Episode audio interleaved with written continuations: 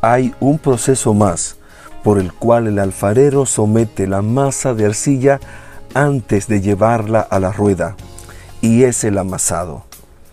Es necesario unificar esa masa de barro que será llevada a la rueda, asegurándose el alfarero que no tenga ninguna burbuja de aire y que la masa de barro esté debidamente compactada.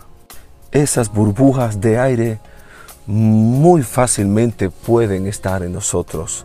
Son como el pecado silente, esa arrogancia, esa prepotencia, ese orgullo, esa altivez de espíritu. Y está escrito, Dios resiste a los soberbios y da gracia a los humildes.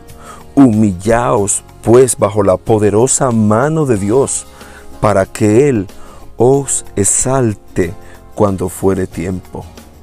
Necesitamos aprender a ser humildes, porque el orgullo es parte de nuestra naturaleza. Por eso Jesús nos dice, aprendan de mí que soy manso y humilde de corazón y hallarán descanso para sus almas. Necesitamos tanto de Jesús que el Señor forme su carácter en nosotros. Si nos humillamos bajo su poderosa mano, Él nos exaltará cuando fuere tiempo. Oramos. Divino alfarero, a ti venimos, Señor, con nuestras durezas, con nuestras burbujas de aire, de orgullo y de altivez.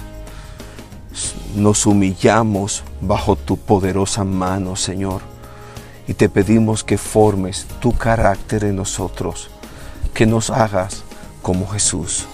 Te lo pedimos en su dulce nombre. Amén.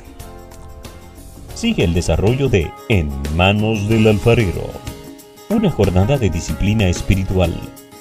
Visite cada domingo a las 10 de la mañana la Iglesia Nuevo Testamento. Síganos por las redes sociales.